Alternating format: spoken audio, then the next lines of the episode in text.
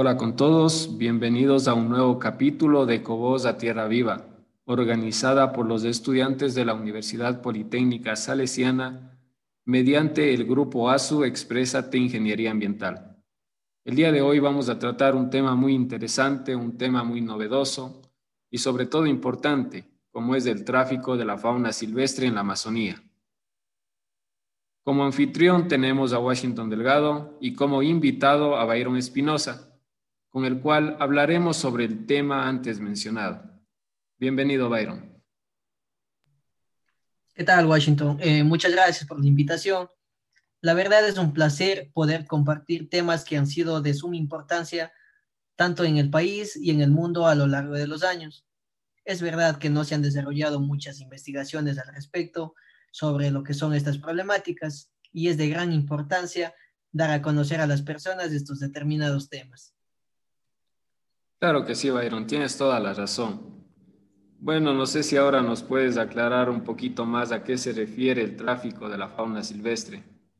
Claro que sí, Washington. Bueno, se conoce como el tráfico de fauna silvestre en sí a lo que es la comercialización ilícita de las especies salvajes, las cuales son despojadas en sí de sus ecosistemas nativos para su posterior comercialización.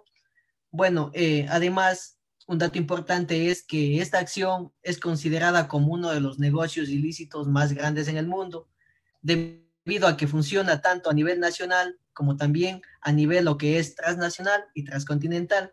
Es más, te comento, en algunos países la venta de carne silvestre es legal, aunque las especies ya fueron compradas en lo que son los denominados mercados negros, los cuales son muy utilizados para la venta ilegal de lo que es la fauna silvestre.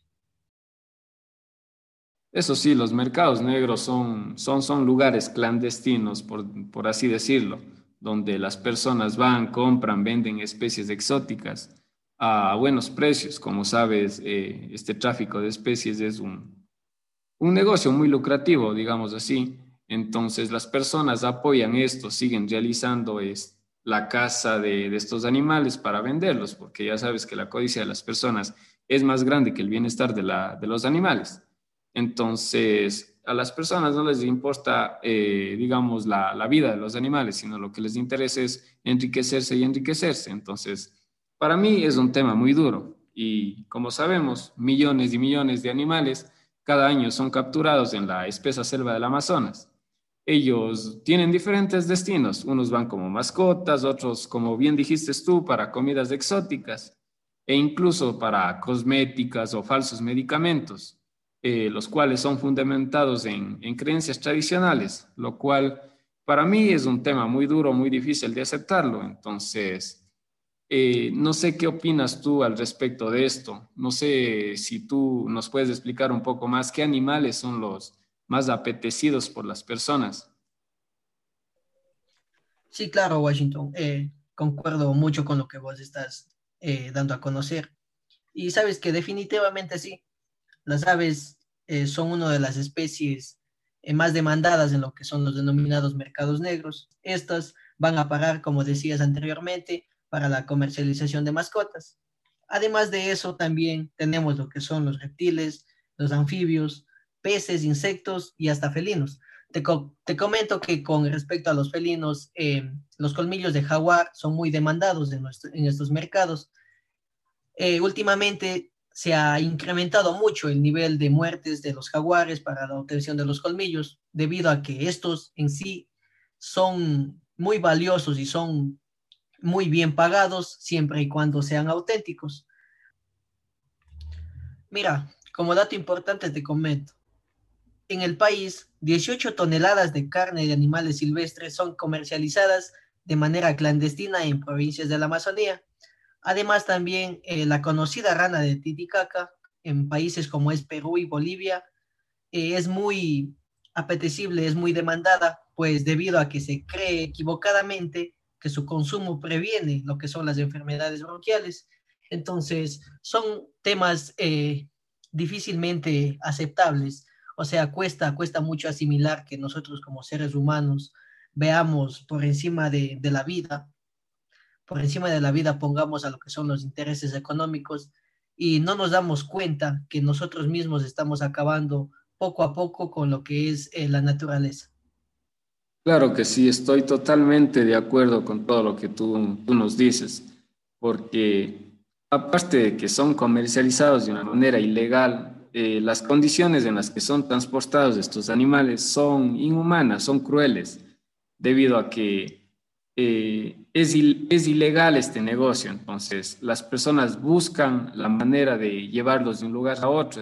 Es, entonces donde hacen todo lo posible. Incluso hemos, hemos visto reportajes, hemos visto noticias donde las personas eh, meten a los animales en botellas, en las medias, incluso eh, recientemente vi un reportaje donde una mujer que viajaba a China se le hallaron dos pájaros envueltos en calcetines, los mismos que estaban pegados con una cinta en su pecho, el otro en la pierna, y los, los, los, los pájaros que se recuperaban, eh, recuperaron estaban ya, ya muertos, porque las condiciones en las que les llevan son, son, son muy crueles. Las personas no entienden o no se dan en cuenta lo que están causando. Entonces, yo creo también que el ser humano es uno de los, de los peligros más grandes que tiene, que tiene el planeta. Bueno, como te venía diciendo, este negocio, al ser muy lucrativo, no es de una o dos personas que intervienen, sino son una pirámide completa. Entonces, como sabes, comienzan por los indígenas, los campesinos, que capturan a las, a las especies de animales para luego, digamos, contactarse con los traficantes y venderlos pero lo que no saben es que los traficantes les pagan ni, ni la mitad de lo que, lo que vale, digamos, una especie. Entonces, con esto los, los traficantes, con mentiras y todo, se ganan la confianza de, de estas personas y, consiguen comprar en, en, bajos valores los animales para después ellos venderlos en el doble o el triple. No sé tú qué piensas, Byron, al respecto de este tema. Sí, mira, sabes que es indignante saber que esto se maneja en sí como una red eh, de narcotráfico. Sé que nada ni nadie justifica que se trafique estas especies, pero mira, hay que tener en cuenta que este también es un tema socioeconómico, debido a que pues los nativos, los indígenas, capturan estas especies debido a que no tienen una fuente de ingresos sustentable, no tienen un trabajo y a la vez no poseen ese conocimiento o no tienen esa idea del daño que están causando a la naturaleza. Como te decía, al no tener una salida económica, al no tener un trabajo estable, ven como una salida viable vender este tipo de especies apetecidas mucho en lo que son los mercados ilegales utilizados para este tráfico de especies. Eh, hay que entender que estos, estas personas, estas personas nativas, estos indígenas, son simplemente utilizados por los grandes empresarios, los cuales de verdad están eh, alzando sus cuentas bancarias gracias a este negocio lucrativo y este negocio que es inaceptable en la sociedad. Bueno, pues sabemos eh, específicamente, como vos hablabas, son muy pocas las personas las cuales en verdad se enriquecen a partir de estos negocios y pues a los nativos solo les dan migajas, como podríamos decir, para que ellos eh, tengan de alguna manera un sustento económico viable. Entonces, sé, como dije antes, nada justifica que se trafiquen estas especies, pero también hay que entender la problemática que ellos viven desde, desde sus lugares de, de origen y cómo ellos necesitan eh, mantener a sus familias también. Muy bien dicho, muy bien dicho, Byron. Muy buenas tus ideas también eh, con respecto al tema que nos, nos ayuda mucho a comprender cómo hoy en día la sociedad está destruyendo lo que es la, las especies animales, los cuales les, les causan un daño fatal porque muchas de las especies que, que, que son transportadas o son traficadas, digamos, están en peligro de extinción. Entonces, es un daño, daño muy grande que estamos realizando frente a la fauna silvestre. Eh, no sé si sabías también que, por ejemplo, en, Japón eh, se realizan eh, el combate de tarántulas, de escarabajos, que, donde los, los mismos políticos se dicen que hacen apuestas de miles y miles de dólares. Entonces, es por eso que desde los países latinoamericanos, especialmente lo que estamos hablando ahora de la Amazonía, se transportan lo que son estas especies, las tarántulas, los escarabajos, y hacen estos, estos combates en donde realizan un círculo y les ponen a los dos animales, en donde el uno se empuja contra el otro y el primero que sale es el que pierde. Entonces, ahí los políticos se divierten con el sufrimiento de los animales. Entonces, eso es un, un caso también muy duro. Oye, sabes que sí, tienes mucha razón en eso. Es inaceptable ver cómo las personas no estamos eh, conscientes de la importancia que tiene el preservar las especies endémicas eh, en la naturaleza. Bueno, eh, también centrándonos en el tema, el tráfico aumentó significativamente. Bueno, los índices de tráfico de las especies aumentó significativamente en lo que es este tiempo de pandemia, debido a que existieron menos control en lo que es el sistema fronterizo y además hubo una gran disminución, una gran disminución en lo que es eh, la presencia de agentes vigilantes o como se les conoce eh, comúnmente como guardaparques y también el presupuesto establecido por el ministerio, eh, por el medio ambiente disminuyó mucho. Entonces, muchos de estas personas que trafican lo que son estas especies tuvieron la facilidad de, de sacarlos, de sacarlos de su, de su ecosistema nativo para poder comercializarlo. Entonces, es muy preocupante este tema en la, en la sociedad debido a que eh, después de esta pandemia veremos que nuestra naturaleza, nuestros bosques, nuestras selvas han sido despojadas de, de muchas de sus especies endémicas, las cuales son muy importantes para la vida, para la vida en sí del planeta. Claro que sí, ahora debido a, esta crisis mundial que estamos viviendo, los traficantes han, tenido un poco más de, impunidad. No sé si tú nos puedes comentar algo más del tema. Sí, sabes que es un poco interesante también saber que muchos gobiernos eh, correspondientes a la región han tomado ya acciones eh, pertinentes debido al caso. Uno de ellos que maneja nuestro país también es el acuerdo de Escazú, los cuales es un acuerdo la cual permite garantizar la vida de estos guardaparques debido a que al ser un negocio que mueve mucho dinero también cobra la vida de muchas de estas personas que solo están cumpliendo con su labor, están cumpliendo con el deber de su, de su profesión, son amenazados, son amenazados ellos, sus familiares, entonces muchos de ellos deciden abandonar ese trabajo y sabes que son los únicos que están cuidando eh, a esas especies que generalmente son traficadas. Entonces, Ecuador eh, está ratificando lo que es eh, su firma en el acuerdo de Escazú.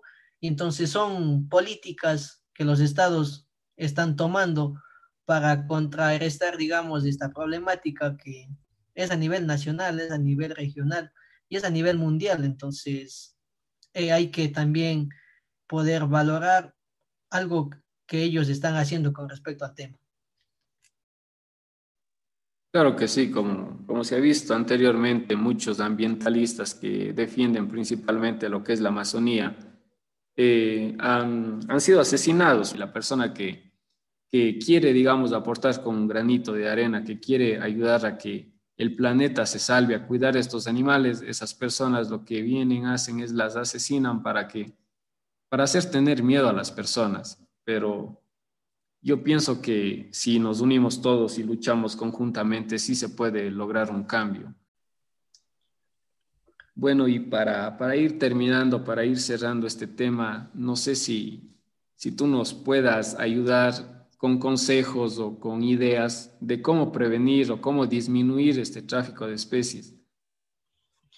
Sí, sabes que es, es muy aceptable saber que hay que tomar muchas pautas, muchos puntos para, digamos, de una manera aceptable, tener una disminución de esta problemática.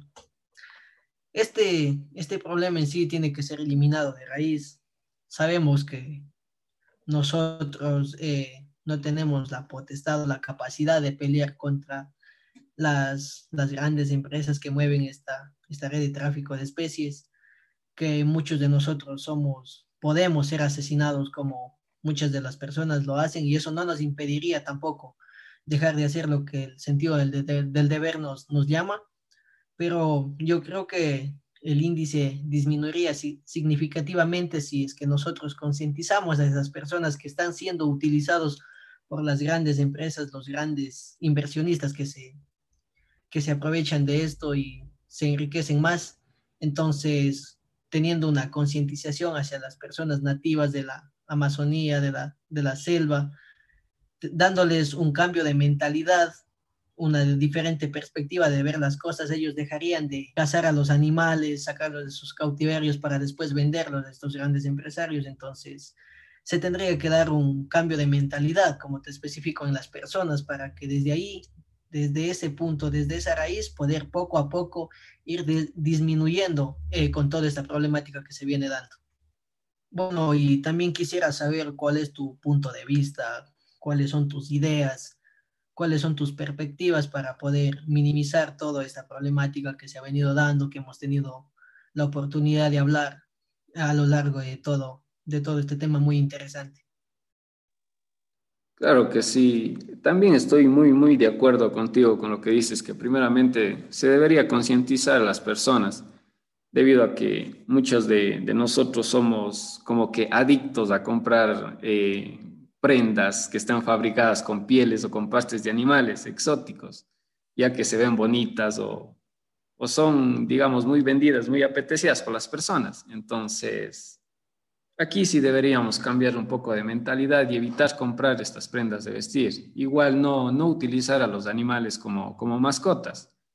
Eh, los animales para mí deben estar en su, en su, lugar de, de origen entonces, si, si tú tienes a un, a un, pájaro en una jaula, eh, ese pájaro, a pesar de que tú le des de comer o algo, está encerrado y se va a sentir mal. Entonces, hay sufrimiento también en los animales. Entonces, mi consejo sería no utilizar a los animales como mascotas, eh, en especial los que están en peligro de extinción, porque si hay personas que tienen a los loros, a los guacamayos encerrados en jaulas, pensando que ellos se sienten bien, pero no, es como que una persona está encerrado en cuatro paredes.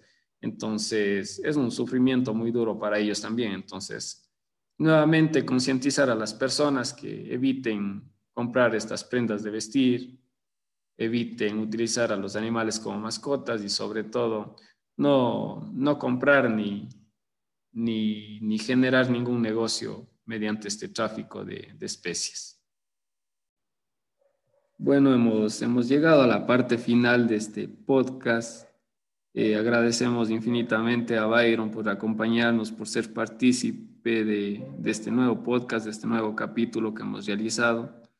Eh, gracias, Byron, por la presencia, por el tiempo que te has dado y sobre todo por los conocimientos que nos has brindado, los consejos que nos has dado para, para ayudar a concientizar a las personas. Eh, muchas gracias a ti. Sabes que es un tema muy interesante que, me has hecho partícipe para también poder compartir con todos ustedes.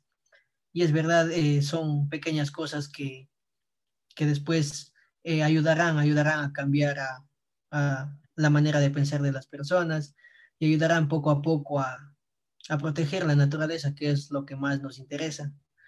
Es por eso que Estoy muy agradecido por eh, compartir muchas ideas contigo y poco a poco llegar a una idea concreta de lo que se debe hacer frente a esta problemática. Otra vez te, agradezco mucho y me despido. Esto fue un nuevo capítulo de Ecovoz a Tierra Viva.